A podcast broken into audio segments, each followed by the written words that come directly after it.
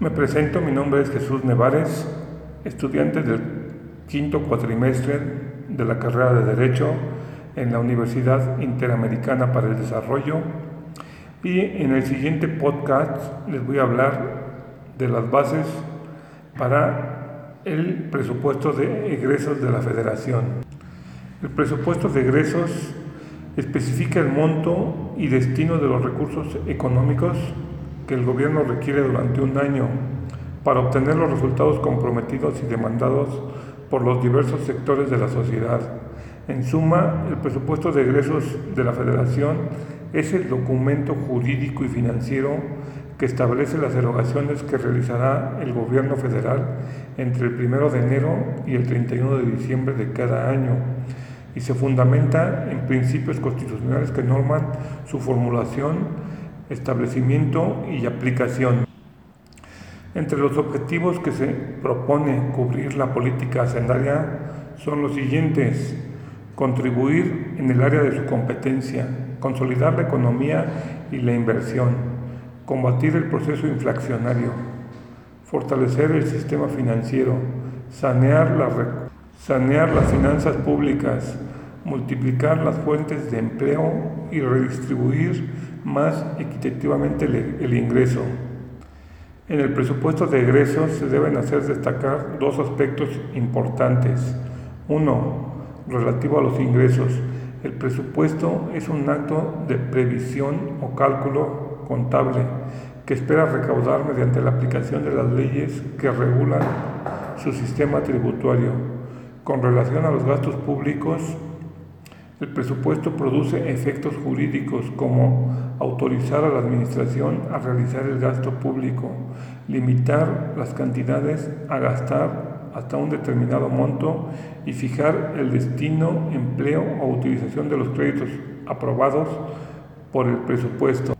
La formulación del presupuesto de egresos se basa en los siguientes principios. Principio de anualidad, principio de unidad, principio de universalidad, principio de no afectación de recursos, principio de especialidad o separación de gastos, principio de equilibrio presupuestaria. Y cada uno de estos principios hace referencia a las condiciones que debe reunir cada una de las partidas consideradas. El contenido del presupuesto de egresos de la Federación es donde el gobierno destina recursos a la previsión y o producción de bienes y servicios públicos que generalmente en el mercado no provee.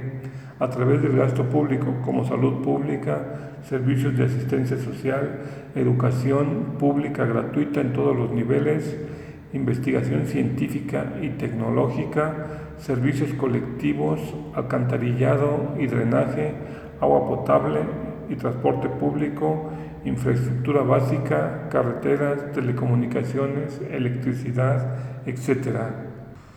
Los documentos que, de acuerdo al artículo 19 de la Ley de Presupuesto, Contabilidad y Gasto Público, debe contener el presupuesto de egresos de la Federación son los siguientes.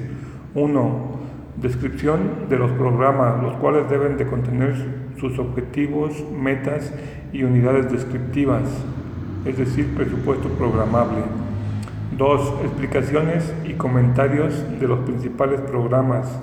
3. Estimulación, estimación de los ingresos y propuesta de gasto del ejercicio fiscal que se propone. 4. Ingresos y gastos reales del último ejercicio fiscal. 5 Estimación de los ingresos y gastos del ejercicio fiscal en curso. 6. Situación de la deuda pública del ejercicio fiscal que cerró, del presente y del próximo.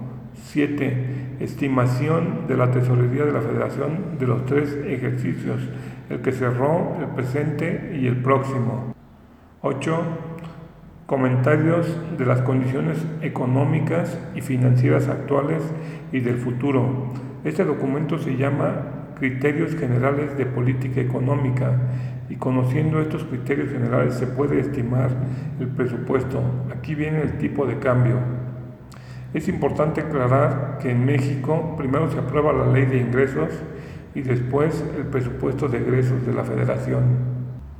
Bueno, y, por, y por el momento sería todo. Me despido agradeciéndoles la atención prestada al, al presente podcast y les envío un cordial saludo.